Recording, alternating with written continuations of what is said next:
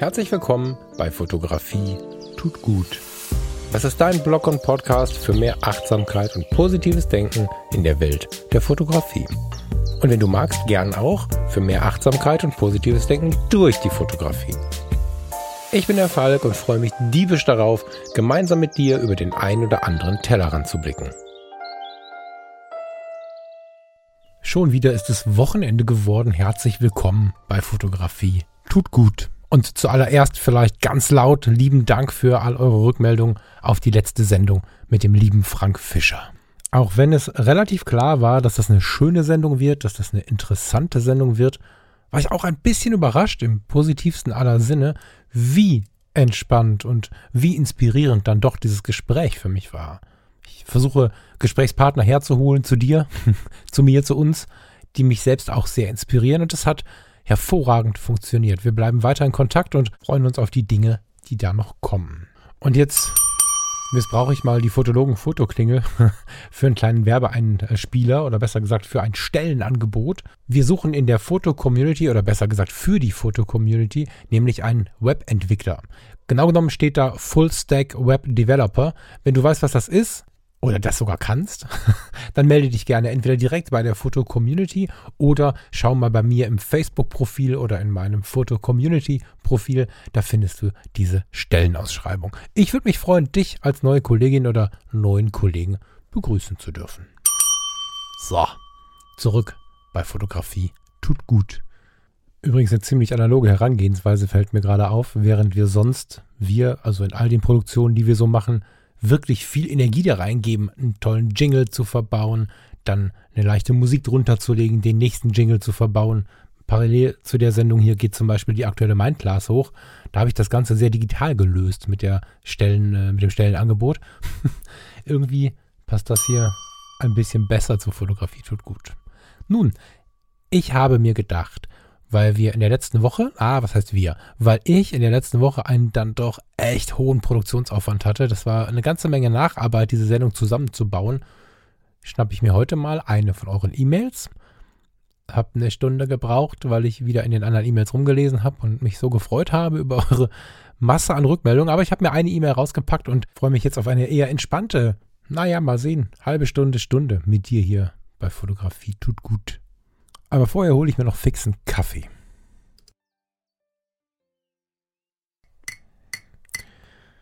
So.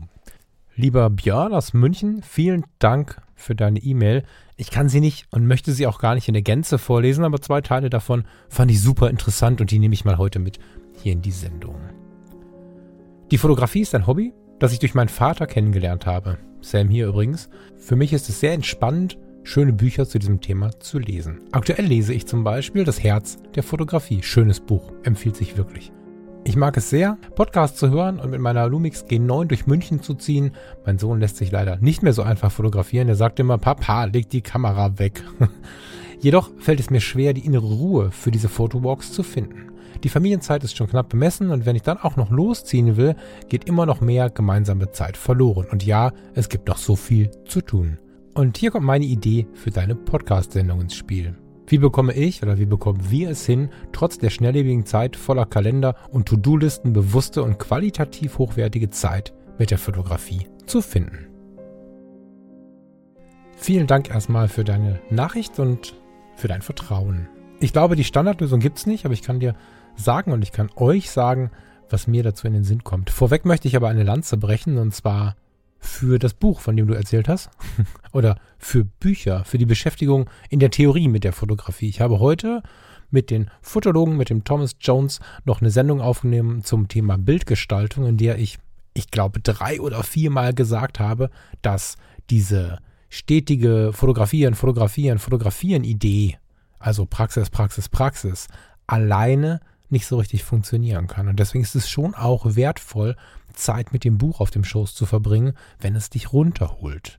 Ja, also wenn du es nicht schaffst, rauszugehen. Wirklich nicht. Auch nicht, wenn ich gleich fertig erzählt habe. Für den Moment aber Zeit hast, eine Viertelstunde, machst dir einen Kaffee mit einem Fotobuch oder mit einem guten Fotomagazin, dann ist es auch wertvolle Fotozeit, weil auch damit wachsen wir. Oder wenn du dich digital mit deinen Fotos beschäftigst, machst mal deinen Lightroom-Katalog auf oder kommst zu uns in die Foto-Community und schaust dich da mal ein bisschen um.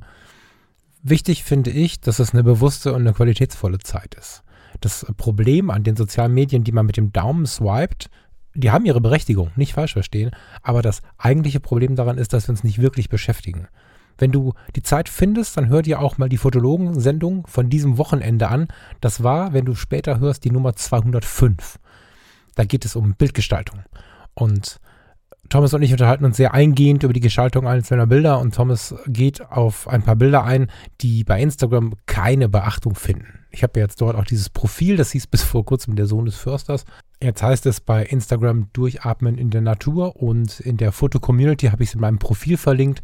Da heißt es Fall Gustav Frasser, Trennstrich Durchatmen in der Natur. Was ich sagen möchte ist, dass wir uns swipenderweise sehr wenig mit der Fotografie auseinandersetzen und sie nur einteilen in interessant, nicht interessant, Gänsehaut, nicht Gänsehaut, sehr geil oder weiß ich nicht.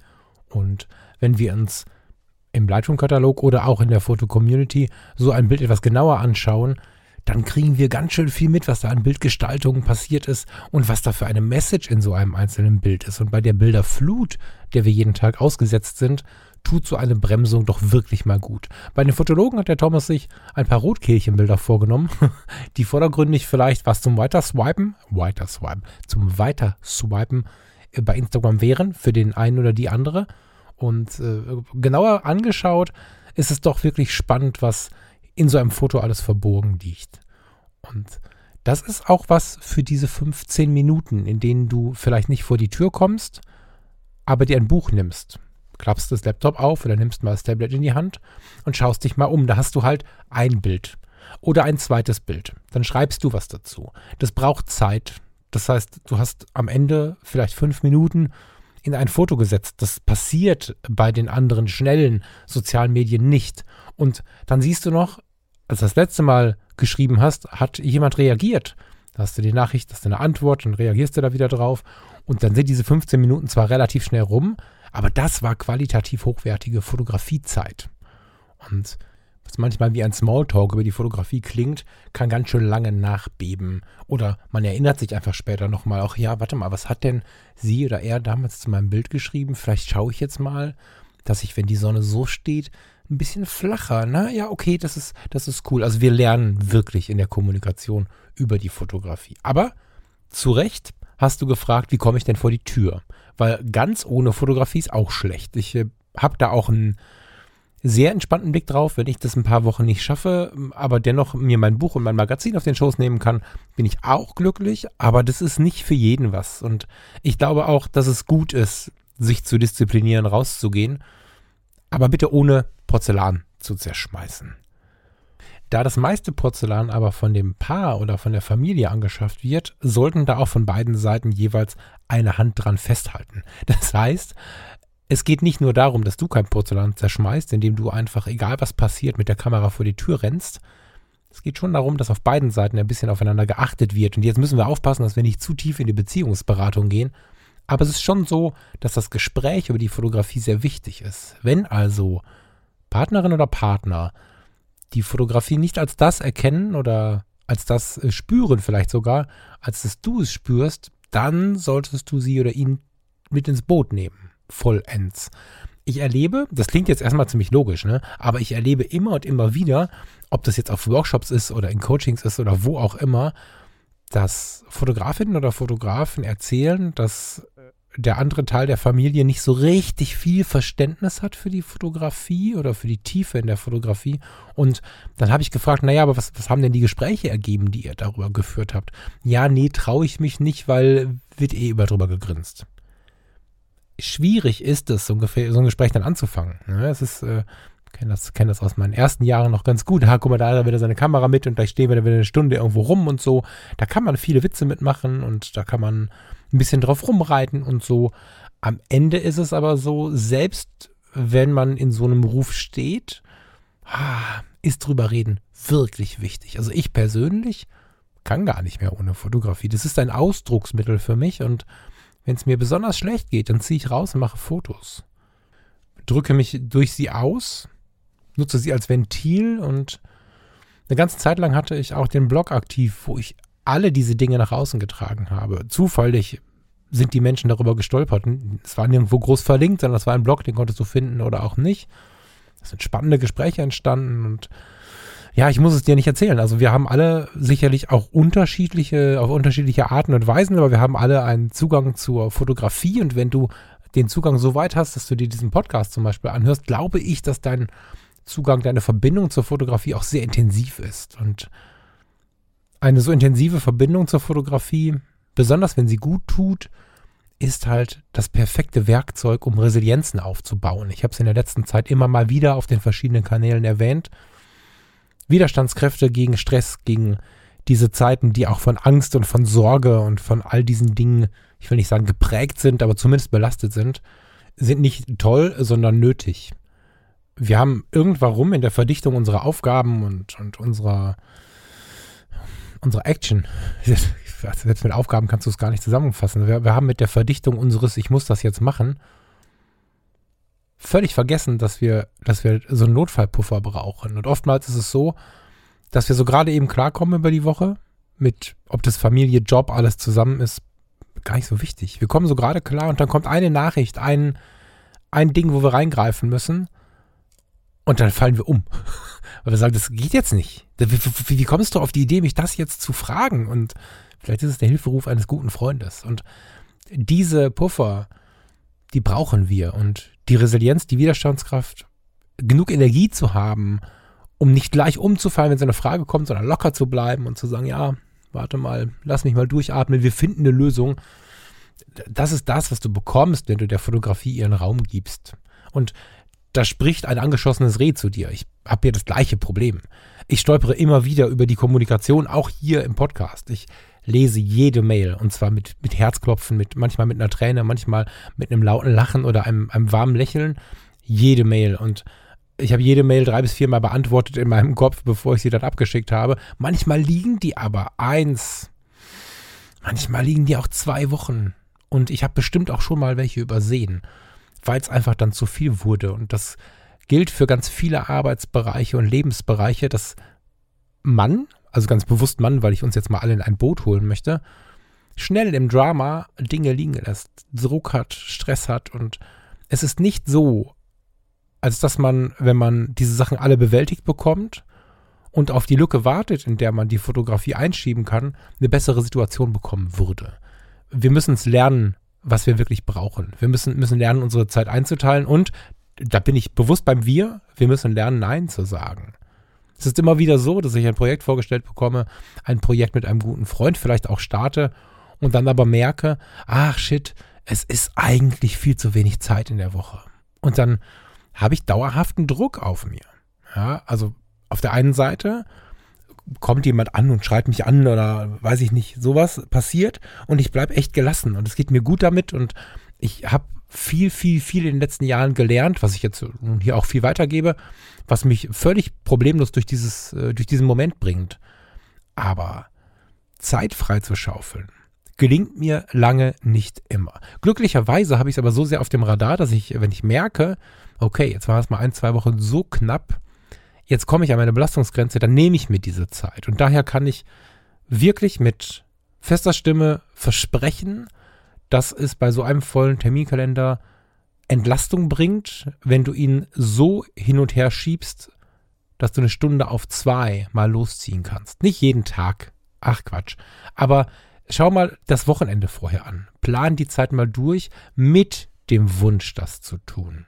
Und da muss natürlich Partner und Familie irgendwie mitspielen. Das muss man versuchen zu verargumentieren. Das ist das Problem, was viele Paare haben. Aha, das klingt wieder wie Paarberatung, aber ich habe es auch im Freundeskreis gerade sehr, dass die,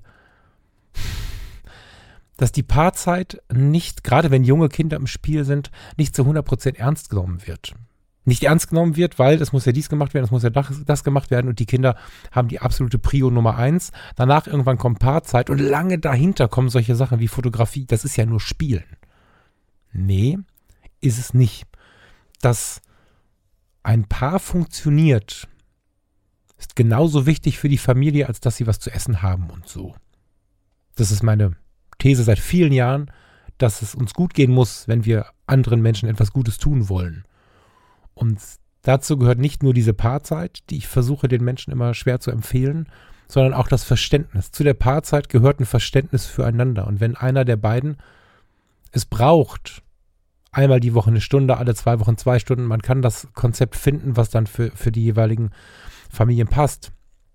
Wenn man es schafft, dann loszuziehen und durchzuatmen, vielleicht sogar vom Zeitslot her so, dass danach nicht noch irgendein Weltuntergang kommt, sondern dass es vielleicht in Richtung Abend geht oder so, wo man danach einfach weiterhin so ein bisschen in einem ruhigeren Modus bleiben kann. Und das ist wirklich wichtig. Also ich sage dir, ich weiß, dass ich dir gerade nicht sage, wie du es konkret machen kannst. Ich sage dir, rede mit deinem Umfeld und kümmere dich drum. Aber ich möchte quasi die Begehrlichkeit noch ein bisschen, ja, noch ein bisschen hochdrehen. Ich möchte, dass es, dass du es dir noch, oder dass ihr alle, die jetzt zuhört, euch das noch mehr wünscht, euch diese Zeit zu nehmen, dass du dir diese Zeit noch mehr nehmen möchtest.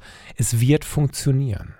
Und was ich immer wieder feststelle, es ist eine so viel positive Energie da, wenn du merkst, dass du das darfst, sowohl von, von der Familie aus, als auch, dass du es dir erlaubst.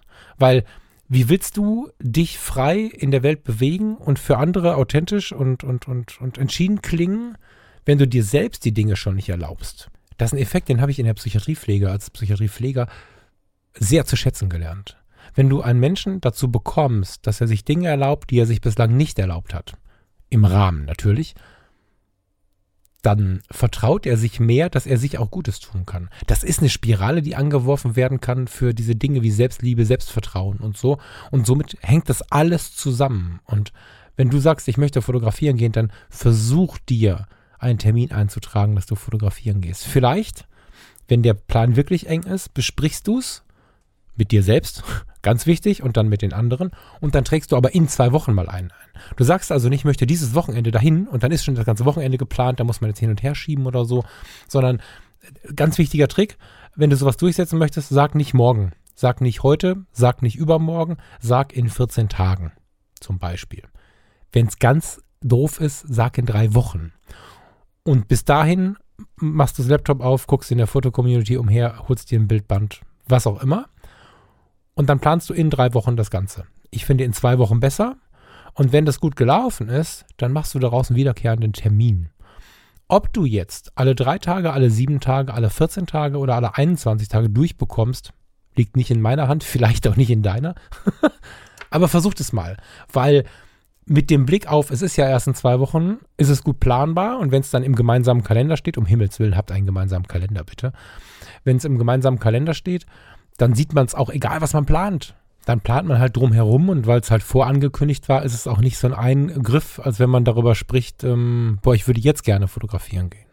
Weil dann löst du direkt, äh, wenn beide den gleichen Stress haben, löst du direkt aus, du willst mich jetzt hier allein lassen? Was? So. Können wir darüber reden, dass ich in drei Wochen vielleicht mal dies und jenes mache und Du kannst sogar einen Stufenplan machen, dass du erst sagst, äh, kann ich das in drei Wochen mal machen. Wenn du dann wiederkommst, sagst du, ich würde das gerne wieder in drei Wochen machen oder in zwei und dann machst du dann einen wiederkehrenden Termin draus. Gerne auch mit dem Angebot, dass die Partnerin oder der Partner sich auch sowas sucht. Ich persönlich kann das auch gut zusammen. Dazu muss die Beziehung aber so passen, dass man sich da quasi, also dass man gemeinsam allein sein kann.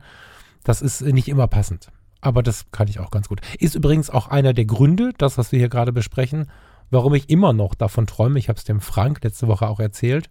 Ein Wochenende mit idealerweise dir und euch zu verbringen, indem wir das alle zusammen machen als Familienwochenende. Mein lieber Freund Markus ist Pädagoge und ich habe die romantische Vorstellung, den fotografierenden Teil der, der, der Familie quasi mit mir zu nehmen und wir machen uns ein, ein, ein fotografisches Wochenende, was uns gut tut über Tag.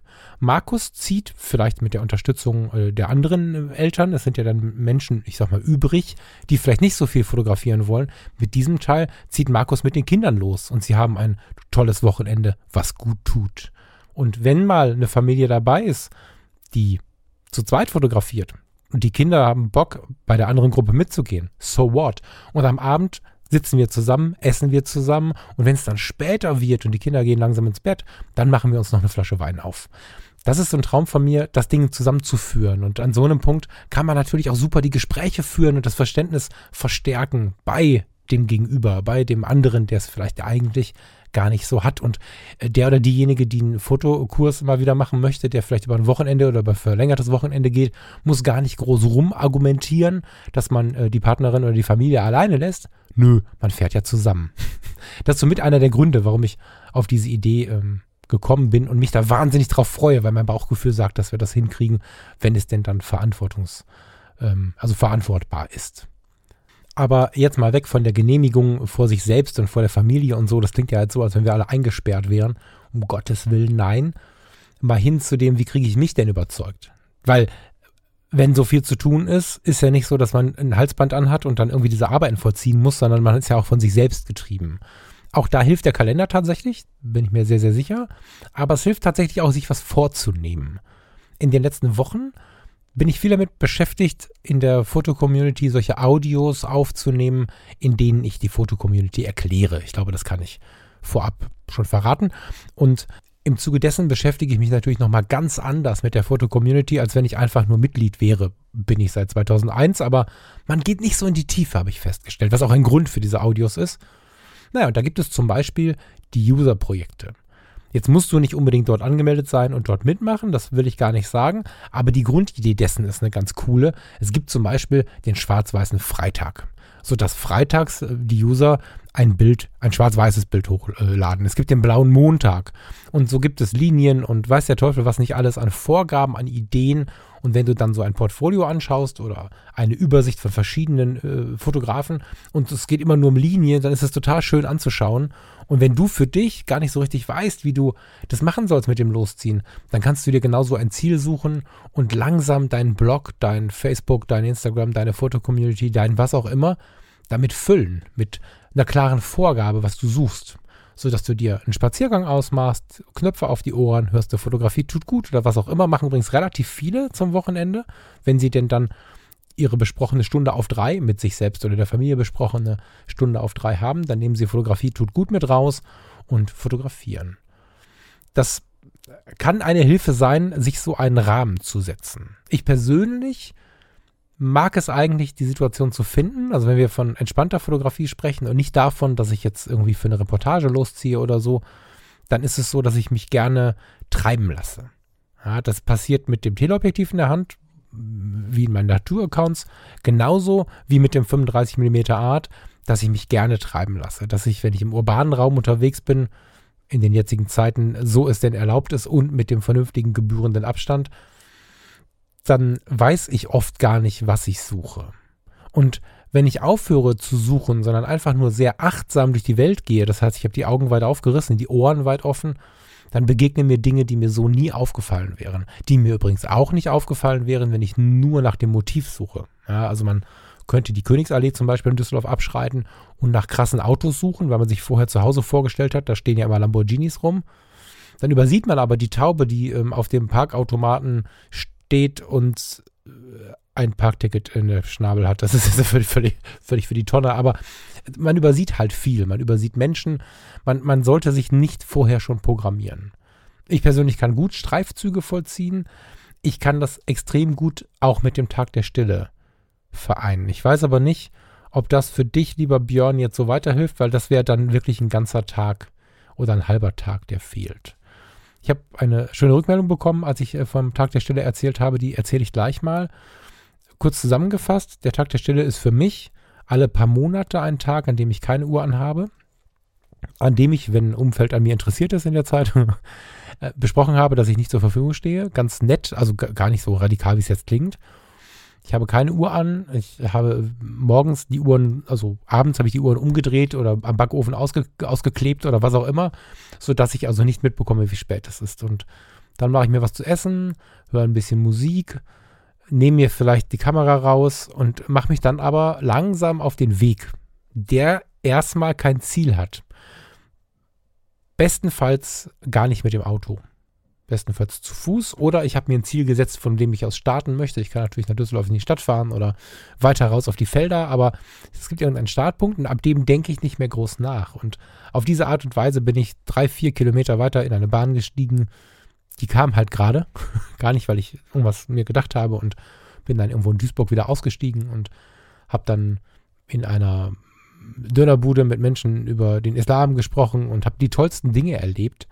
Einfach nur, weil ich ziellos umhergestreift bin. Im Gepäck meine Kamera und ein Fotomagazin. Äh, wenn ich das schon leer gelesen hatte, dann habe ich mir noch ein neues gekauft auf dem Weg. Habe mich auch irgendwo mal hingesetzt, mal einen Kaffee getrunken und tatsächlich nichts weiter gemacht, außer mich treiben zu lassen. Wenn du dich aber treiben lässt, dann entdeckst du sowohl in deiner eigenen Stadt als auch in völlig fremden Regionen, die du zufällig auf diese Art und Weise entdeckt hast, Dinge, die du, die du nicht kanntest. In der eigenen Stadt ist es zum Beispiel oft so, wenn ihr eine Fußgängerzone habt, dass man die Häuser über der, über der Geschäftszeile oft noch gar nicht so richtig wahrgenommen hat. Oder die kleine Gasse, die äh, vordergründig erstmal nirgendwo hinführt, die einen wunder, wunder, wunderschönen Innenhof versteckt. Und gerade wenn es eine neue Stadt wird, wenn du in einen Stadtteil gefahren oder gelaufen bist, den du noch gar nicht so auf dem Radar hattest, erlebst du den ganz anders. Und es braucht ein bisschen. Ich weiß, dass manche Menschen auch zweimal sich das trauen müssen, dass sie irgendwann in so einen Flow kommen, in so einen, ja, in so einen, in so einen entspannten Moment einfach, dass sie sich nicht getrieben fühlen von dem, was vielleicht irgendwo zu tun ist oder so. Durch diese, durch diese klare Absprache, dass nicht mehr mit ihnen zu rechnen ist an diesem Tag. Und vielleicht auch mit der Erklärung, was dahinter steht. Nämlich, einen Tag mal wieder aus dem Bauch heraus zu erleben. Das ist seit unserer Kindheit nicht passiert. Seit unserer Kindheit haben wir keinen Tag mehr aus dem Bauch heraus erlebt und das tun wir an so einem Tag. Wir werden automatisch, wenn unsere ganzen Aufgaben, To-Dos, zeitkritischen Gedanken und so, wenn die langsam von uns abfallen, werden wir auch wieder aufmerksam wie so ein Kind. Und plötzlich sind wir eigentlich, wir sind eigentlich vielleicht ganz schüchtern. Ich bin jetzt zwar ein sehr offensiver Mensch, aber so ganz fremde Leute anquatschen auf irgendwas pff, kann man mal machen, aber dann müssen die auch das entsprechende ähm, Signal gesendet haben. Als, als extrem schüchterner Mensch habe ich immer wieder die Rückmeldung bekommen, auf so einem Tag der Stille sprichst du neulich, also plötzlich die Menschen an und fragst sie, wer sie sind oder ob du sie fotografieren darfst. Da passieren ganz, ganz tolle Dinge und wir haben das mit den Fotologen schon mal besprochen. Ich habe das hier bei Fotografie tut gut schon zwei, dreimal empfohlen und habe eine ganz tolle Rückmeldung bekommen von einer jungen Frau mit äh, zwei Kindern und einem netten Mann zu Hause, wo es dann, tja, sowas wie einen Kompromiss geben sollte. Der ganze Tag, das konnten sich alle Beteiligten nicht so richtig vorstellen, also sie auch nicht. Und dann haben sie gesagt, okay, um 12 Uhr ziehe ich die Uhr aus, dann essen wir noch zusammen und danach habt ihr einen geilen Tag und ich auch. Ich nehme meine Kamera und dann gehe ich los. Und sie hat mir berichtet, dass es kein Problem ist, auch den halben Tag der Stille zu machen. Im Sommer ist es ja sowieso so, dass der Tag relativ lang geht und dass wir ja irgendwann, bevor die Dunkelheit kommt, also wir finden die Zeit, will ich damit sagen. Das war eine schöne Rückmeldung, das habe ich noch nie versucht. Und wir haben uns darüber unterhalten und vermutlich, oder wir haben gemutmaßt, dass auch so eine Nummer wie 16 Uhr Stück Kuchen essen und dann losziehen immer noch sehr, sehr wertvoll sein kann, wenn man sich denn dann der Uhr entledigt und ein Versprechen hat von sich selbst, aber auch von der Family, dass keiner böse ist oder, oder irgendwas erwartet oder so. Und man weiß, frühestens am nächsten Morgen wird es wieder irgendwas geben, was mit der Zeit zu tun hat. Was aber nicht heißt, dass du über Nacht bleibst. Das wird nicht passieren. Du wirst sehr schnell aus dem Bauch heraus handeln und das ist wahrscheinlich das Wertvollste an der ganzen Geschichte, aus dem Bauch heraus fotografieren, aber auch aus dem Bauch heraus irgendwann merken, und jetzt ist genug, jetzt mag ich nach Hause gehen. Und damit baust du Resilienzen auf. Wenn du es schaffst, diesen Tag der Stille in drei Wochen zu vereinbaren, mit dir oder mit den anderen, um daran anknüpfend Nachmittage oder auch nur zwei Stunden alle drei Wochen zu machen und vielleicht einmal im Quartal machst du es zum Jahreszeitenwechsel zum Beispiel, dir einen Tag der Stille zu programmieren. Hammer. Ja, also auch die Fotografie, die dabei rauskommt, finde ich unfassbar interessant. Ich mag das sehr, wenn die Menschen mir ihre Fotos zeigen von diesem Tag. Und ich habe zweimal Menschen gehabt, die diesen Tag der Stille genutzt haben, ohne Fotografen zu sein, die dann auch viel über Selfies und so gearbeitet haben. Auch super interessant. Was auch hilft, um loszuziehen, das ist aber schon, na, das was für Fortgeschrittene, weil es schnell wieder zu einer Belastung werden kann. Das ist ein 365-Tage-Projekt.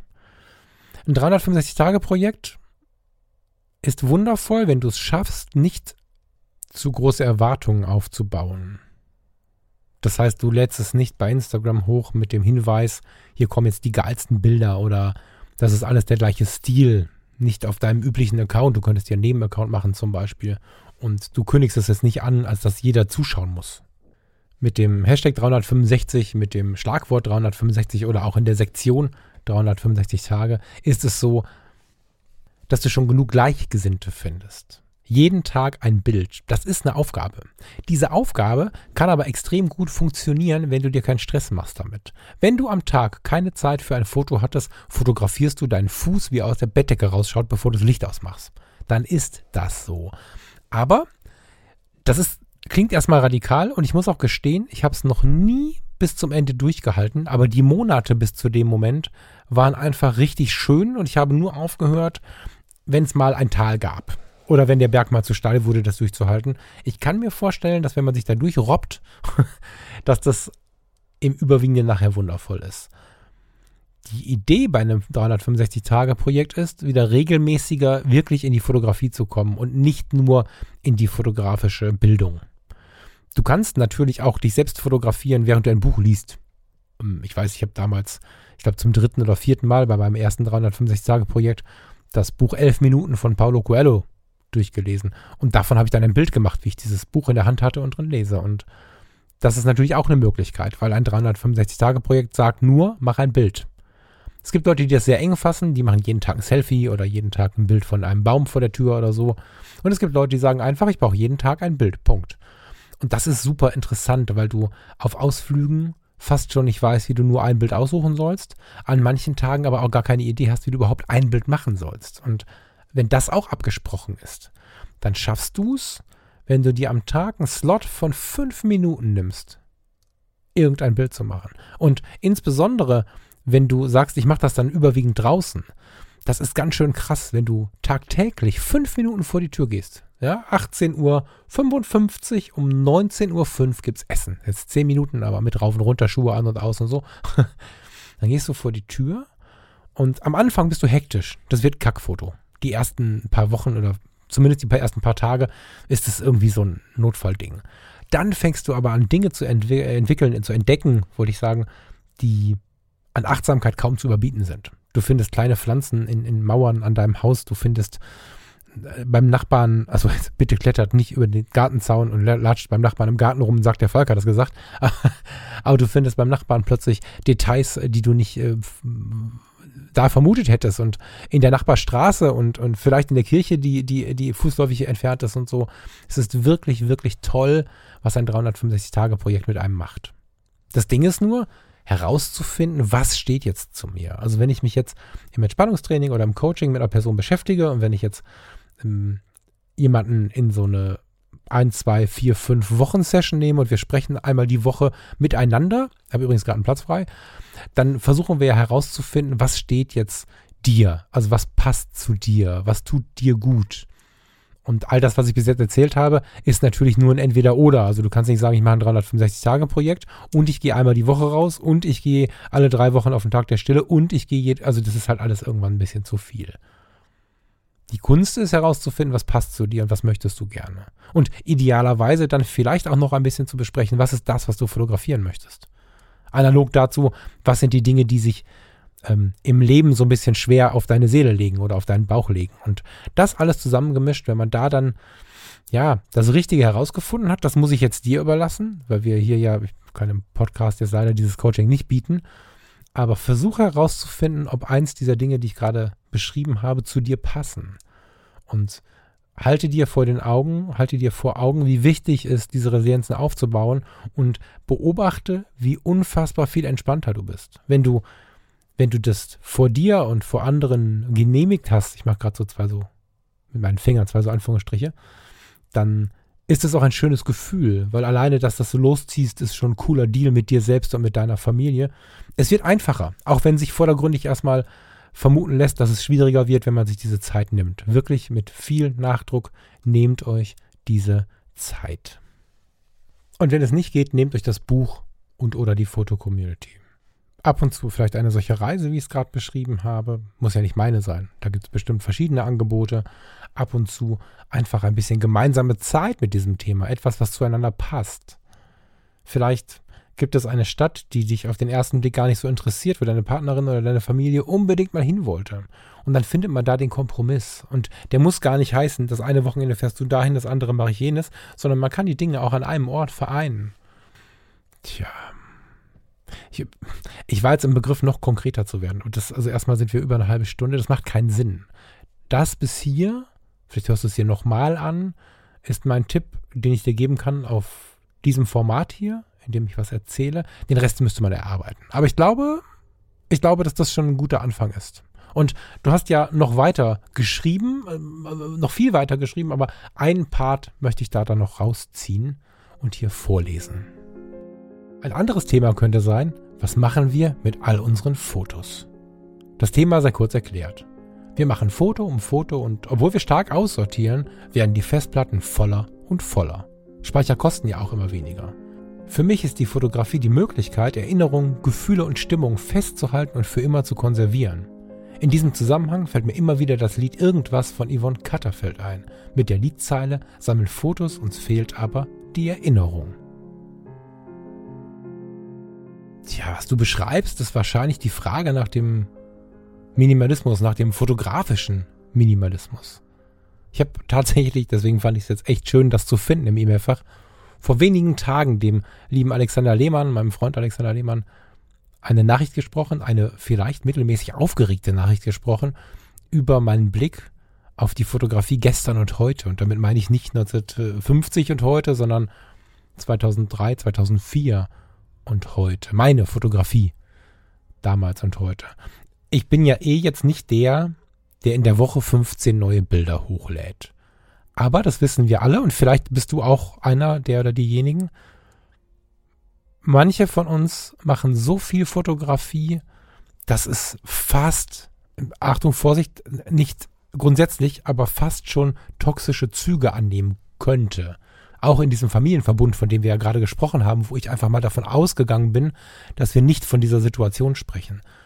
Es ist ja so, dass wenn wir die Kamera immer mitnehmen, ist alles gut. Wenn wir aber jeden Spaziergang zehnmal für eine halbe Stunde anhalten, hat es natürlich eher toxische Züge wenn die Fotografie erlaubt ist, wenn die Fotografie ein Paar oder einen Familienraum hat, dann heißt das noch lange nicht, dass man sich nicht dennoch ein bisschen anpassen kann. Wenn wir die Fotografie aus Gründen der Persönlichkeitsentwicklung nutzen, und das muss gar nicht bewusst geschehen, ja, es kann ein Problem im Job sein, es kann ein Problem in der Beziehung sein, es kann ein Problem mit uns selbst sein, was uns dazu treibt, immer wieder fotografieren gehen zu können, äh, zu wollen, zu müssen vielleicht sogar das ist austauschbar mit der Malerei und so, aber es gibt Leidenschaften, die davon ausgelöst sind, dass wir, ja, uns ausdrücken wollen. Das ist Kunst. So entsteht unglaublich viel Kunst. Und wenn wir davon ausgehen oder wenn wir damit rechnen, dass es vielleicht einen solchen Grund geben könnte, dass wir losziehen, um zu fotografieren, dann ist die Gefahr auch da, dass wir viel zu viel fotografieren. Wenn wir viel zu sagen haben, aber nicht dazu kommen, wenn wir viele Gedanken haben, viel kreativ denken, viel kreativ ausleben und unser Umfeld das aber nicht so richtig wahrnimmt oder gut findet, dann haben wir uns sehr viel zu erzählen und eigentlich der Welt auch. Und wenn wir dann mit 500 Fotos nach Hause kommen, ist es vorprogrammiert, dass wir noch trauriger sind als vorher, aber was soll ich bitte mit 500 Fotos von einem Spaziergang machen? Da mache ich gar nichts mit. Vielleicht finde ich nach drei Jahren durch Zufall mal ein schönes Bild da drin. Aber es wird sehr, sehr schwierig sein. Es sei denn, der Rest des Abends wird dann auch noch vom PC verbracht oder vom Mac. Das ist nicht so ratsam. Aber ich will tatsächlich ein bisschen konkreter werden, weil das nicht ratsam ist. Da sind vielleicht viele auch schon drauf gekommen, die in diesen Situationen sind. Das Ding mit der Bilderflut ist ein Problem, weil wir haben ja auch die Möglichkeit, diese Bilderflut anzufertigen. Es ist ja so unglaublich leicht ich bin mit 13 schon im totalen Liebeskummer oder mit 12, 13, 14, so in den ersten Jahren, wo du unlösbare Probleme in dem Bereich der Liebe vor dir herschiebst. Heute lache ich darüber, das waren fürchterliche Momente und in denen habe ich mir meine Kamera geschnappt damals, aber da war ein 36er Film drin. Manchmal nur ein 24er. So ein Demofilm, den ich irgendwo geschenkt bekommen habe. Naja, und da war ich natürlich limitiert da hatte ich nicht die Wahl. So, und dann bin ich auch gezielt irgendwie beim Spazieren auf einen Punkt zu, wenn ich dann gesehen habe, auf dem, auf dem Weidezaun steht, äh, also befindet sich ein Schmetterling. Dann bin ich hingeflitzt und habe versucht, mit ganz viel Bedacht dieses eine Bild zu machen. Und wenn du heute, das ist nicht böse gemeint, bevor es jemand krumm nimmt, ganz positiv gemeint, wenn du äh, Liebeskummer hast und den Wald entlang läufst und mit der Fotografie entspannen möchtest und dann siehst du einen Schmetterling und du kannst ihm drauf zurennen, einfach Vollgas geben und Dauerfeuer von weiß ich nicht wie viel Bildern pro Sekunde anmachen und dann, im, bevor er wegfliegt, noch zwei, drei Sekunden stehen bleiben vor dem Holzpfosten und nochmal Bilder machen, dann hast du am Ende 20, 30, 50 Bilder von diesem Schmetterling. Und bei der Sony sind sie wahrscheinlich auch noch alle scharf.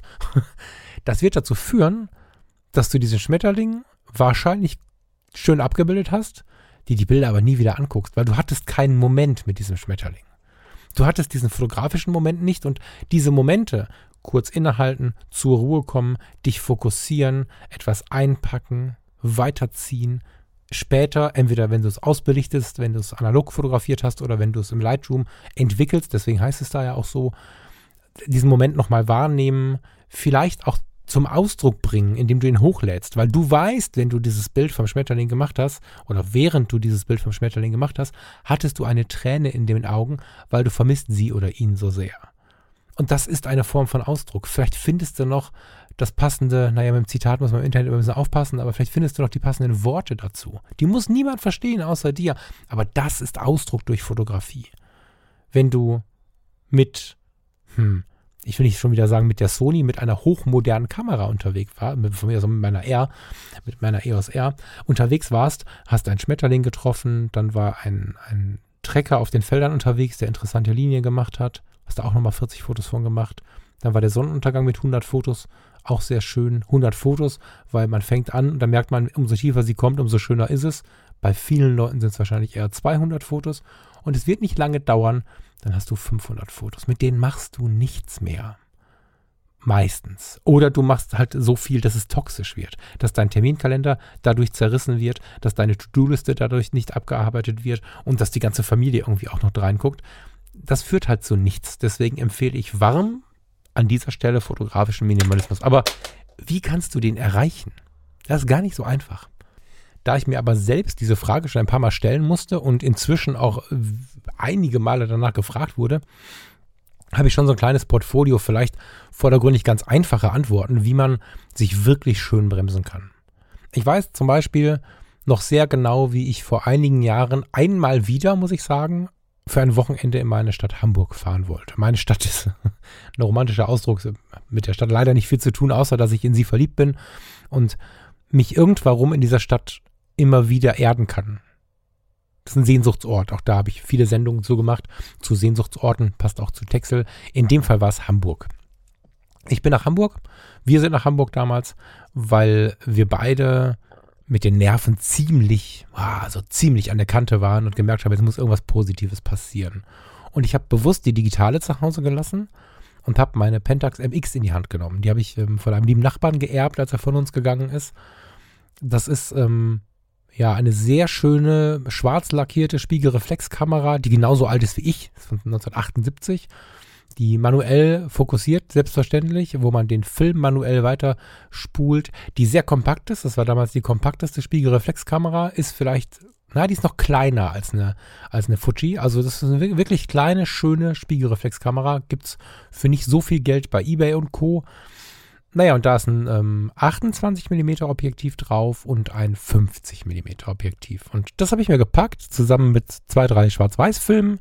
Äh, damit der Frust da nicht zu groß wird, habe ich mir Kodak Trix besorgt, Kodak Trix 400. Der verzeiht sehr viele Ausrutscher, was die Belichtung angeht. Die Pentax hat wohl so einen kleinen, so eine kleine Ampel, die mir halt, wenn ich die Batterie eingelegt habe, die passende gefunden habe und eingelegt habe, dann hat diese Kamera so eine kleine Ampel, die mir sagt, ja, du bist im grünen Bereich oder das ist zu hell oder das ist zu dunkel. Aber da kann man natürlich, ich meine, wir sind ja alles Fotografen, gegens Licht fotografiert funktioniert das Ganze natürlich nicht und im Schnee auch nicht und beim Sonnenuntergang auch nicht.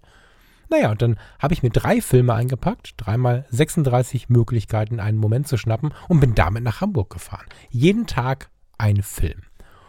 Und das ist wirklich eine wundervoll bewusste Form der Fotografie. Und als ich zum Beispiel im Michel war, ich bin bis jetzt immer in den Michel rein, habe gedacht, ach, warum bin ich jetzt hier hingekommen, bin wieder gegangen. Und mit der, mit der Pentax in der Hand stand ich im Michel und hatte dieses alte Gerät in der Hand und hatte irgendwie eine Connection. Das war ganz spannend und habe dann mit dem 28 mm zum Beispiel ein Foto vom Altar gemacht. Habe dann noch links ein Foto von den Kirchenbänken gemacht und bin dann in den Keller, genau. Da gibt es einen ganz tollen Gewölbekeller unten drunter. Und das war wirklich besonders. Und diese Fotos habe ich bis heute auch im Zugriff. Ich weiß, wo sie liegen. Ich habe so viele digitale Fotos, wo ich echt rumsuchen muss. Aber bei den Bildern weiß ich das. Und ich hatte, als wir wiederkamen, noch zwei Fotos übrig. Wir waren nachmittags noch kurz bei Freunden in Düsseldorf was abgeben. Und da bin ich dann eben, während die noch gequatscht haben, habe ich gesagt, ich flitze mal kurz auf die Brücke. Da bin ich dann auf die Brücke geflitzt und habe nochmal ein Foto mit einem, mit einem Binnenschiff und der Rheinkurve und dem Rheinturm und so gemacht. Da weiß ich bis heute auch, wo ich es habe. Vielleicht hast du es sogar schon mal gesehen. Damit habe ich es geschafft, absolut fotografischen Minimalismus zu betreiben. Es ist aber so eine Sache, die analoge Fotografie muss man können und mögen. Das Können ist gar nicht so schwer, das mögen aber.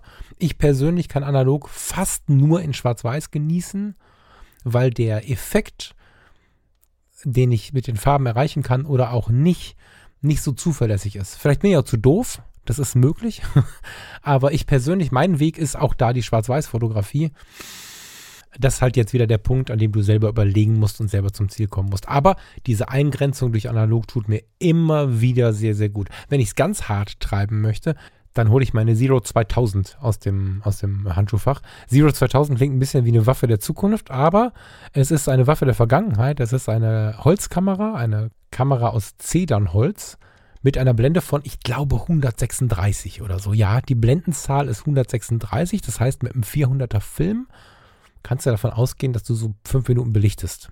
Da muss man sich vielleicht auch mal so eine App runterladen, weil das ist relativ schwierig herauszufinden. Wenn du das zuverlässig verstanden hast, wie das geht, ist jetzt keine, keine Raketenwissenschaft, dann ziehst du mit dieser Kamera los und hast, naja, irgendwas zwischen acht und, naja, zwischen fünf und zehn Bildern. Das Vorspulen, da ist man auch eher großzügig und so. Ich habe meistens nicht mehr als fünf oder sechs Bilder geschafft und A5 Minuten Belichtungszeit. Diese Bilder habe ich alle noch und finde sie alle besonders, weil sie so sehr mit dem Moment ver verknüpft sind, verbrannt sind, wollte ich gerade sagen, im positiven Sinne.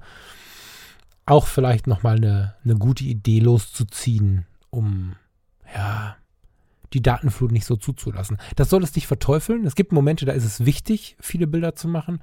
Aber fürs Wohlfühlen, für den Fotografie tut gut Gedanken ist Eingrenzung tatsächlich ganz gut. Das gilt übrigens auch für die Urlaubsfotografie.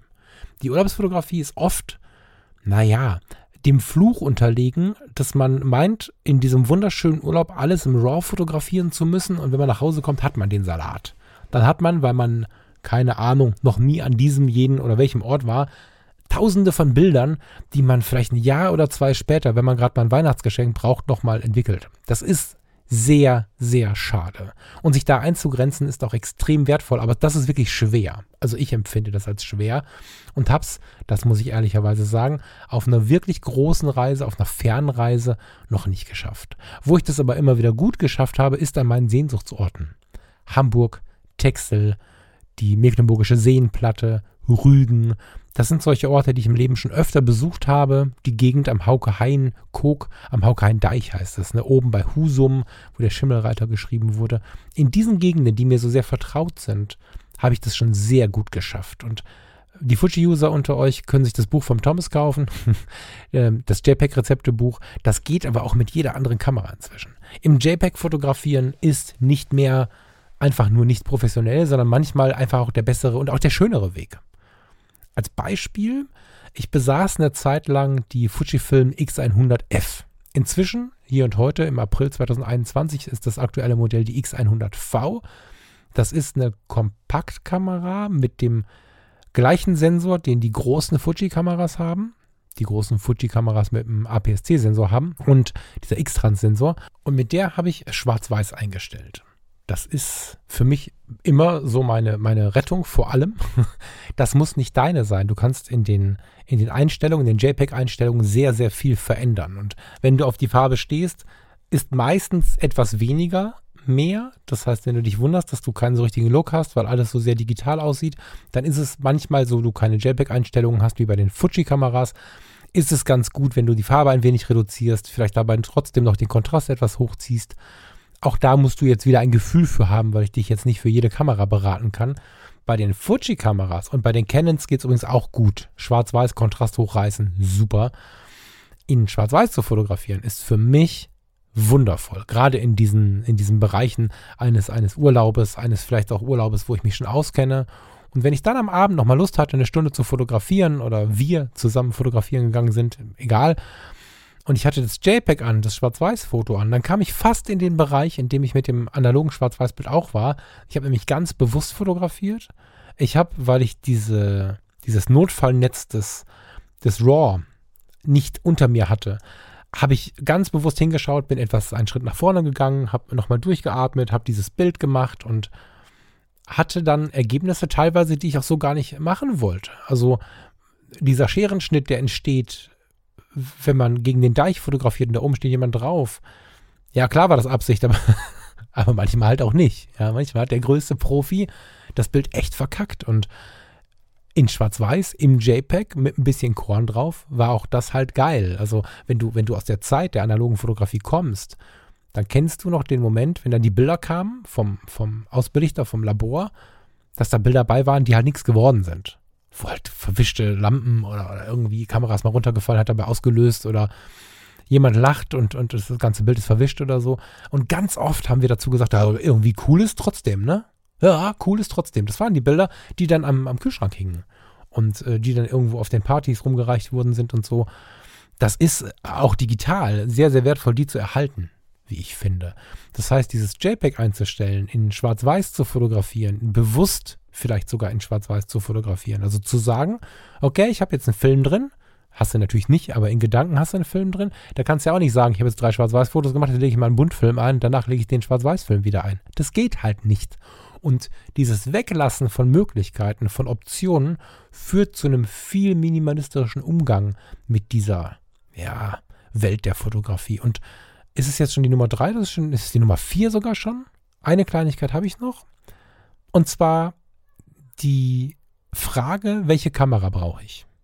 Ich habe jetzt ähm, gestern mit dem, mit dem Steffen Böttcher eine neue Mindclass aufgenommen und da treffen natürlich jetzt zwei Welten aufeinander. Jemand, der in der Bundesregierung fotografiert und äh, wirklich historische Momente fotografiert, der muss sich darauf verlassen können. Der kann nicht mit der Pentax MX die Bundeskanzlerin anmeditieren, in der Hoffnung, ein scharfes Foto dabei zu haben. Also bestimmt in Ausnahmen mal, fände ich total spannend als Projekt, aber in der Regel warten da Parteien, DPA, wer nicht alles auf die Bilder und da lässt sich nicht so viel Romantik ähm, durchsetzen. In diesem Gespräch habe ich es dennoch riskiert, mal den Versuch zu starten, in Richtung Leica zu denken. Und ich denke nicht an den teuren Preis, es geht nur ums Bedienkonzept. Du kannst auch an deine Canon vorne ein gebrauchtes Zeitobjektiv anschrauben oder so. Es ging mir, und das manuell stellen. Es ging mir jetzt um die Bedienung des Ganzen. Und die Leica hat dabei noch eine schöne Geschichte. Ich habe ähm, ja das hast du bestimmt schon mitbekommen als Hörer, äh, mir die eine oder andere Leica ausgeliehen und dann im Blog fotograf.de darüber auch geschrieben, weil ich nach wie vor immer noch auf der Suche nach dem Leica-Look bin. Weil irgendwie machen mich diese Kameras an, wie mich die Pentax MX auch anmacht und die ähm, die Kamera Obscura, von der ich gerade beschrieben habe, mich anmacht. Und die Leicas haben noch mal irgendwas Besonderes. Die lösen was in mir aus. Und das mag daran liegen, wie sie auslösen. Denn, vielleicht hast du den letzten Beitrag gelesen, in dem ich so ein vorläufiges Fazit zur Leica M240 gegeben habe. Die ist äh, schon uralt, aber digital, so aus den ersten Jahren der digitalen Leica-Fotografie. Da habe ich sowas geschrieben wie, sie entspannt mich zutiefst und nervt mich zu Tode. Also, die, das ist so ein, so ein Ding aus zwei Welten. Ich hatte das Gefühl, gar nicht mehr fotografieren zu können sogar. Und die hat mich wirklich in die Knie gezwungen. Aber es war super schön mit ihr zu fotografieren, weil ich was erlebt habe, was ich lange nicht erlebt habe, weil ich was geschenkt bekommen habe, was ich schon wieder vergessen hatte, nämlich die Situation, die Situation, die Fotografie wieder so anfängermäßig, so, so blauäugig, so naiv wahrzunehmen. Dadurch, dass du von Hand fokussierst, die richtige Belichtungszeit einstellen musst, durch so ein Glas durchguckst, dann machst du ein Foto, hoffst, dass es scharf ist, guckst drauf und bist jedes Mal so ein bisschen begeistert, wenn es dann scharf ist. Was ein Segen ist bei unseren spiegellosen Hochleistungskameras, wird auch ein bisschen zum Fluch, weil die Begeisterung, den, die Freude über ein schönes Foto so ein bisschen verloren geht. Und klar ist es gut zum Erreichen guter, guter Ergebnisse für einen Berufsfotografen. Hier sitzen wir aber eigentlich, weil wir uns mit der Fotografie auf so eine kreative Art und Weise entspannen wollen. Und da sind diese alten Leicas, die neuen auch, aber die kann man sich erst recht nicht leisten, ein ganz tolles Mittel. Und die Pentax MX wahrscheinlich auch und wahrscheinlich auch schon die Spiegelreflexkamera, die inzwischen fast keiner mehr nutzt. Ich nehme aus dem Grund total gerne Farinas 6D in die Hand, weil sie mir eben diesen Moment schenkt, den ich bei der, bei der R nicht mehr habe. Diesen Moment, ist das Bild was geworden? Ah ja oder nein? Und diese, tja, Art auf die Fotografie zu blicken, diesen, diesen Blick von früher, den wünsche ich dir und deswegen habe ich dir das jetzt so empfohlen, weil ich kürzlich diese CD gefunden habe. Diese CD, diese DVD, ich habe sie nicht gefunden. Der liebe Andreas, einen lieben Gruß an der Stelle, ein ganz, ganz langjähriger Freund, ein ganz enger Freund in meinem Herzen. Andreas hat mir, du hast mir neulich eine DVD zugesteckt, in der ganz viele Bilder, 100 genau, von mir drin waren. Also nicht, ich bin nicht abgebildet, sondern Bilder, die ich gemacht habe. Ich hatte diese DVD schon vergessen und na, die entsprechende Festplatte aus dieser Zeit ist leider äh, nicht mehr vorhanden. So. Und dann habe ich irgendwann des Abends gedacht, guckst dir mal die Bilder an und habe die in der neuen Wohnung in den, in den äh, Blu-ray-Player gepackt und der hat sie abgespielt. Und ich hatte eine Gänsehaut unglaublich, weil diese Fotos, die sind so erste digitale Zeit, 2002 bis 2004 oder so sind die entstanden. Und ich habe verdrängt, wie intensiv ich mich damals mit der Fotografie, aber auch mit dem, was ich fotografiere, beschäftigt habe. Ich hatte unglaublich viel Geld ausgegeben. Ich hatte ein Auto verkauft und mir ein günstigeres gekauft, um mir eine Spiegelreflexkamera in digital kaufen zu können.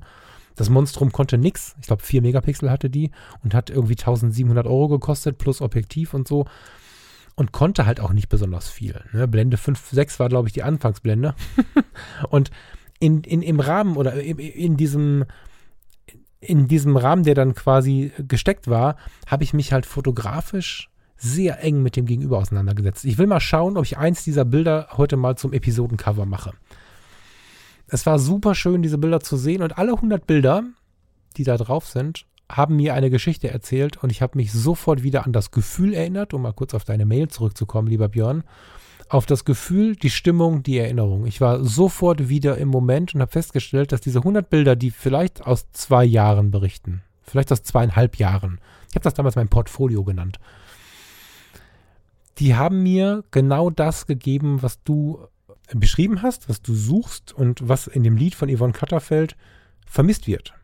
Die Erinnerung die ausgelöst wird, die, die wachgerüttelt wird von dem Foto, was wir uns anschauen. Und in der großen Masse haben wir es manchmal vergessen. Deswegen finde ich die Beschäftigung mit einem alten Portfolio total interessant. Und der liebe Lars, mein Kollege aus der Fotocommunity, sagte dieser Tage, wer schon lange in der Fotocommunity ist, schaut sich mal sein Portfolio von hinten an. Guckt mal, was er 2001, 2002 so hochgeladen hat. Und wenn du irgendwo noch so eine verstaubte Festplatte hast, hol sie mal raus. Und da geht es nicht darum, ob du schon wusstest, was der goldene Schnitt ist. Und da geht es nicht darum, ob du schon ein geiles Objektiv hattest oder das alles irgendwie unscharf war, sondern es geht darum, sich auch zu erinnern, wie die Fotografie damals stattgefunden hat. Sie war langsamer.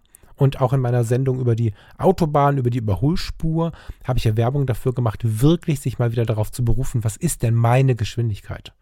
Was möchte ich denn an, an Foto, an Masse bringen? Und wenn du, lieber Björn, oder ihr, liebe Zuhörer, jetzt loszieht, einen Deal macht mit euch selbst, ob ihr jeden Tag fünf Minuten fotografiert oder alle drei Wochen einen halben Tag oder was auch immer, wenn ihr loszieht und nehmt euch das zu Herzen, dann wird es so sein, dass nach einem Jahr wirklich bedeutende Bilder da sind und diese wirklich bedeutenden Bilder können ein Löwenzahn am Straßenrand sein.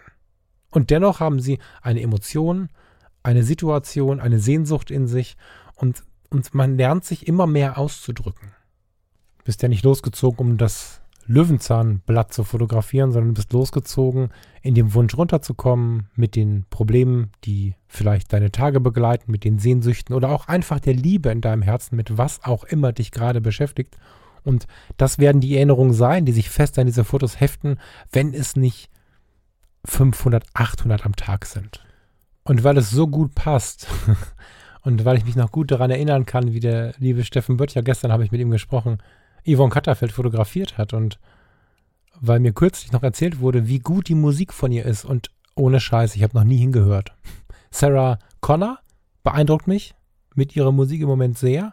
Yvonne Katterfeld habe ich noch nicht angehört und jetzt gerade habe ich, bevor ich aufgenommen habe, in dein Lied, in das Lied irgendwas von Yvonne Katterfeld reingehört, weil du die Liedzeile Sammel Fotos, uns fehlt aber die Erinnerung zitiert hast.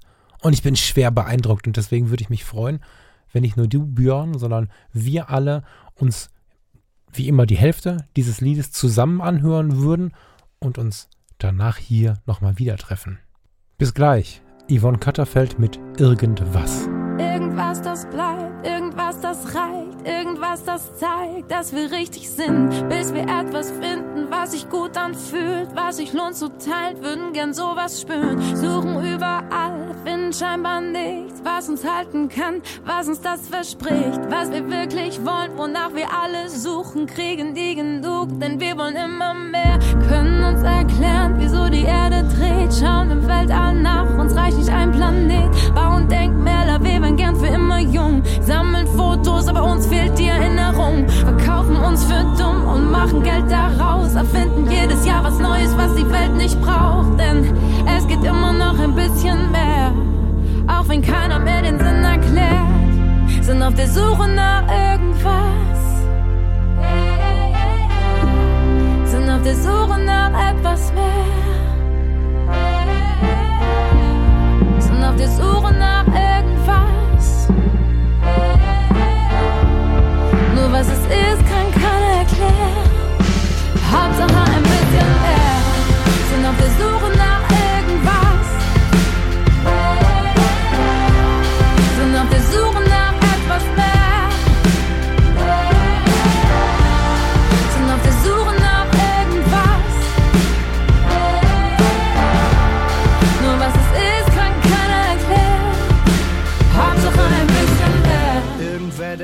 mega, oder? Die Suche nach irgendwas, doch was es ist, kann keiner so richtig erklären. Ich glaube nur, dass es nicht mehr sein muss. Es muss nicht zwangsläufig wenig sein und wir müssen uns nicht immer überall künstlich zurückhalten. Und wenn du in der Lage bist, dir die neue Leica M10 Monochrom zu kaufen für 8300 Euro, um Himmels Willen, tu es, wenn du kannst. Es geht nicht darum, dass wir uns künstlich limitieren. Wenn du kannst, und das Wichtigste habe ich gerade gar nicht gesagt, wenn es dir gut tut, dann tu das. Ich empfehle persönlich aber nicht zehn Objektive dazu zu kaufen.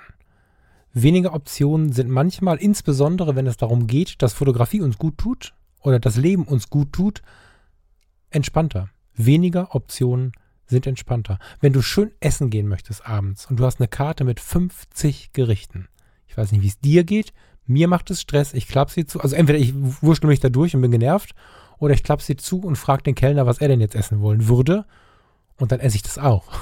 so, also weniger Optionen sind manchmal viel, viel mehr, auch wenn es nicht darum geht, sich hart einzugrenzen, sondern es geht um einen ganz ehrlichen Blick darauf, was tut mir gut. Und das ist im Prinzip der Inhalt der ganzen Sendung gewesen. Und das ist auch das gewesen, was ich hauptsächlich auf dich, Björn, ähm, was ich dir hauptsächlich erwidern möchte, was ich dir auf deine Mail antworten möchte, nämlich, dass du es so tun musst, wie es dir gut tut. Und wenn es dir gut tut, loszuziehen, dann verwende vielleicht eine oder mehrere von meinen Ideen, wie du das umsetzen kannst und halte im Fokus, was dir gut tut. Die Idee vom fotografischen Minimalismus bezieht sich nicht auf kein Geld ausgeben. Natürlich ist das ein schöner Nebeneffekt, theoretisch. Aber darauf bezieht es sich nicht. Das ist eine ganz andere Baustelle. Die Leica M10 Monochrom würde ich auch kaufen. Morgen. Ich werde es wahrscheinlich nie können, aber die tiefe Emotion, das tun zu wollen, kann ich verstehen. Und so oft limitieren wir uns durch die Vernunft und sterben irgendwann vernünftig. Wir leben aber jetzt und jetzt ist es wichtig, den Weg zu finden, wie wir dieses Leben schön gestalten können. Und die Fotografie kann uns da eine ganze Menge geben. Ob das jetzt eine Leica sein muss, musst du für dich beantworten.